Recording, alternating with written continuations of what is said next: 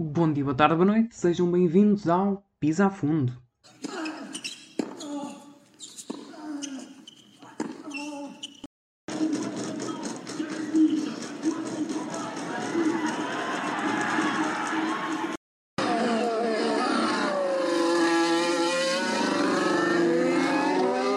Ora, sejam todos e todas muito bem-vindos e bem-vindas a mais um episódio do podcast Pisa a Fundo, um podcast de desporto com especial incidência no ciclismo, ténis e fórmulas, fórmulas no geral, Fórmula 1, 2, 3 e E, particularmente. Desta vez, uh, o episódio será dedicado ao ciclismo e tenho aqui as minhas notinhas já à frente porque há muita coisa para falar sobre uh, as transferências que têm marcado o mundo do ciclismo.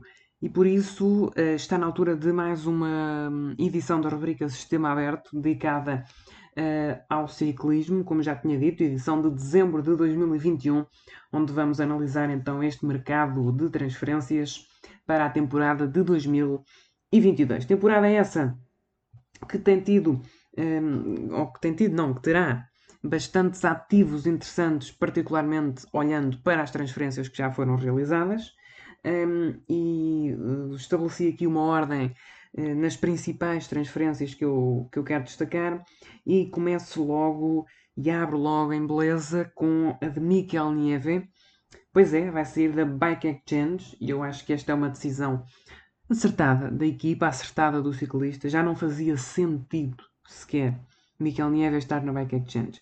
É um ciclista chegando a uma, vamos lá ver se, se me faço aqui entender, chegando a uma certa fase da carreira, e não estou a chamar velhos estes ciclistas, eh, ou atletas no geral, mas falando em termos de ciclismo, chegando a uma fase da carreira, eh, faz mais sentido que certos atletas estejam em equipas para as ajudar do que propriamente para benefício próprio. Porque são fases da carreira onde o ciclista não tem muito mais para dar. O Sagan, por exemplo, tem mais para dar, eu considero que ainda tem, mas ainda assim uh, já está a entrar nessa fase. Ajudou agora e agora está a transformar, transformar-se, não, a transportar-se para uh, a Total Energia, tentando ajudar a equipa. Porquê? Porque tem muita experiência. E aqui, Nieve, que vai para a Caixa Rural, é outro, a situação é igual. É uma equipa espanhola, para já ele é espanhol, é um ativo muito interessante e certamente crucial para a equipa, porque traz a experiência. A experiência, por exemplo, que um Miquel Vizcarra traz na Euskadi, a experiência que uh, N ciclistas famosos trazem para equipas pequenas, a experiência que o Zaccarin traz para a Gazprom. Se calhar estes ciclistas, no que toca ao plano internacional, desaparecem, mas no que toca a estas equipas, fazem com que elas comecem a aparecer mais, com que se fale mais nelas que se dê mais atenção. Acho que Nieve certamente será um ativo muito importante para a Vuelta, nomeadamente uh, do lado da, da Caixa Rural. Transferência 100% aprovada. No que toca ao segundo nome que eu tenho aqui, uh, Van Wilder. Elan Van Wilder, pois é. Parece já um pouco uma, uma tradição, começa a tornar-se repetitivo já a DSM perder ativos. Hum, sinceramente, não sei o que dizer desta DSM. É uma DSM que forma ciclistas, se me permitem a expressão, ciclistas bons a dar com pau. E, e, é regularmente, regularmente. Nós estamos aqui a falar de ciclistas e mais à frente aqui tenho outro. Ah, não, não vou falar nele, mas é o Chadaga, por exemplo. Mas agora, uh, olhando para o Van Weiler, um, é outro ciclista, daquele, do, do lote extenso de, de atletas da DSM que acabam a abandonar a equipa. Uh, sintomático destes últimos anos. Começou no Barguil, um, quando, quando abandona a DSM para, para a Fortuna Oscaro, na altura, hoje em dia, hoje em dia Arkea Samsic, um, mas estendeu-se cada vez que há um bom ciclista que, aparece na DSM, esse ciclista no ano a seguir já não está. E isto é mau para a equipa. Van Wilder deu muito nas vistas, é um ciclista que parece uh, muito. Que me parece muito interessante, aquilo que eu tenho visto, e, e vai para a equipa que neste. vai para uma equipa que neste momento, neste momento é uma das equipas que mais condições dá às jovens promessas, que é a de Koenig. E por isso, para Van Wilder, boa transferência. Para a DSM, péssima transferência. Perde mais um ativo, perde mais um ciclista muito interessante, perde, acima de tudo, mais um da prata da casa e perde para a de Koenig, essa casa das, das promessas. Passando aqui para Dario Cataldo, um dos nomes mais conhecidos, não vou dizer mais conhecidos, mas que, que, que é unânime, que as pessoas normalmente uh, conhecem, uh, que é Dario Cataldo, que de facto se apresenta como um nome com muitos anos de, de ciclismo, muito experiente, um, um, gregário, um gregário muito interessante, que a Movistar perde um, para a Trek apesar de eu achar que isto não é péssimo para a Movistar, pode fazer falta. Mas eu vou falar mais à frente neste episódio sobre a Movistar e, e juntando já aqui ao, ao Dário Cataldo, uh, eu meteria já aqui o David Vilela nesse lote, porque o Vilela vai abandonar também a Movistar, é mais uma perda de um gregário, desta vez para o Cofidis, que tem também apostado em contratações bastante interessantes nos últimos, nos últimos tempos. É de facto um, mais uma das equipas que tem, que tem estado a apostar bem no mercado. Não é a que mais aposta, uh, não é a que melhor aposta no mercado, a meu ver. Essa tem o um nome, Movistar, e vamos ver mais à frente porquê. Mas um, contratação, contratações, ou neste momento saídas, neste caso, da Movistar por parte de Cataldo e Vilela, que não apagam ainda assim o mercado zorro que a Movistar está a fazer este ano. E já vamos ver porquê. Porque antes temos aqui uma transferência, a sexta, que é uma das transferências que mais agitou o mercado. Elia Viviani. Depois de um ciclista dispensa apresentações. Mas foi um, um flop na Cofidis, digamos assim. Percebeu-se que há margem de progresso agora, nestas últimas corridas, mas foi um autêntico flop na Cofidis. Não haja, não haja dúvidas. Tem que vir o Cocar agora a apanhar o fogo. Apagar o fogo, aliás, peço desculpa. Uh, Viviane vai então para a Ineos, transfere-se para a Ineos. Finalmente, uma aposta correta e uma aposta forte da Ineos no sprint. Finalmente, a Ineos percebeu que não pode viver só dos, uh, dos líderes de grandes voltas, principalmente porque os líderes de grandes voltas já não ganham. Na Ineos, claro. Antes ganhavam, agora já não ganham ganhou o Bernal o ano passado e porque tinha pouca, pouca concorrência, a meu ver. Uh, agora, aproveita a fase de crescimento de Viviani, aposta boa no sprint e agora faz falta. Pergunto-me eu, pergunto-me eu, aliás, que estrutura terá Viviani para o ajudar no sprint? Essa é que é a pergunta que vamos fazer e que a Ineos certamente também se fará e tentará, de facto, colmatar essa situação. Depois, Omar Fraile, mais um nome para a Ineos. Uh, no que toca à Astana, a Astana tem sido uma das grandes prejudicadas deste mercado. Perde alguém com muitos anos de casa, Fraile. Uh, um ciclista que eu sempre me lembro, sempre que ouço falar em Omar Fraile, não me vem à cabeça nenhuma outra equipa que não a Astana, sendo muito sincero. E abandona, vai para a Ineos, é mais um gregário de luxo. Carreguem aqui nesta parte, luxo. Pode ser, é sempre um ativo interessante. Uh, na Ineos vai procurar o seu espaço, vai procurar uh, afirmar-se, não precisa de provar nada a ninguém, mas vai procurar afirmar-se e ajudar a equipa acima de tudo. Penso que será esse o, o papel aqui de Frail.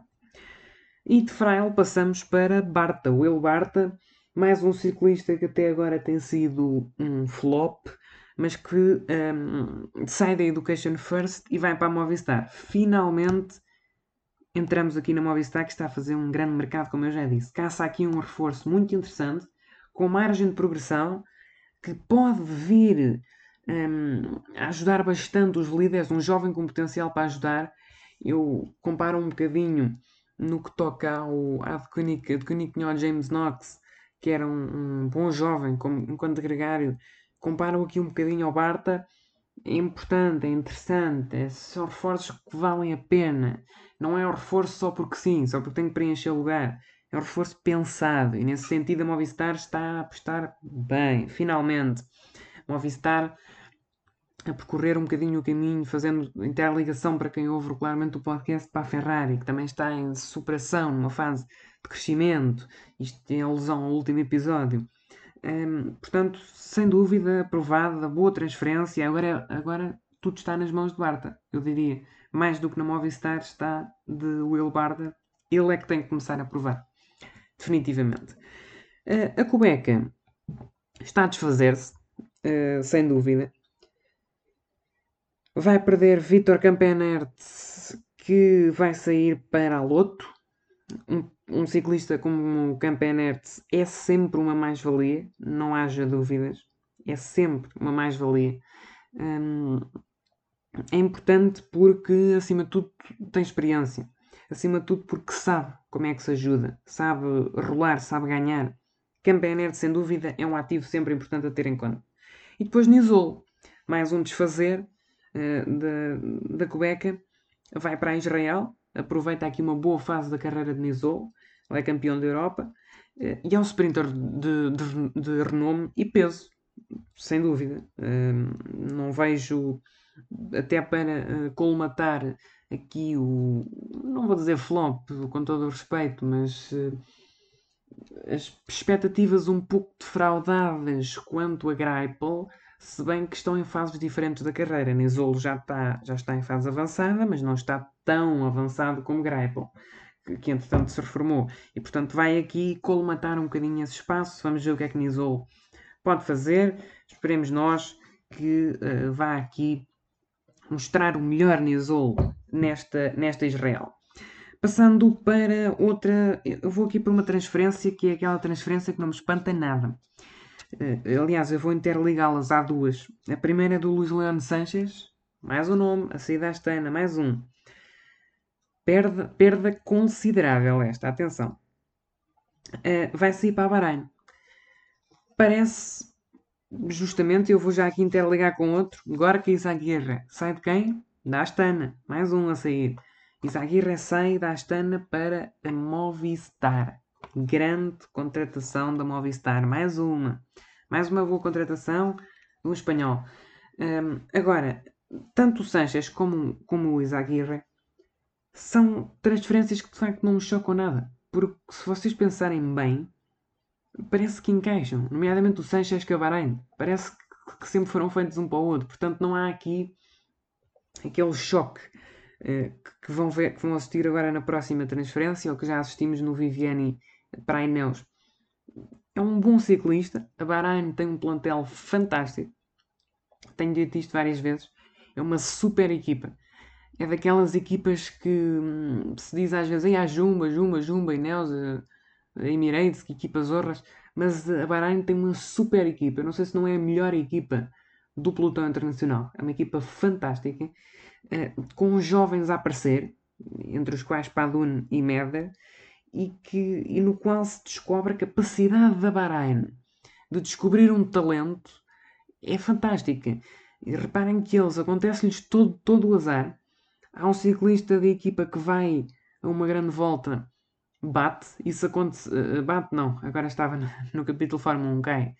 Uh, e que isso tem acontecido N vezes este ano, cai, lesiona-se, tem que sair da prova e a Bahrein descobre outro imediatamente. Foi com Jack Hay, foi com, com Damiano Caruso.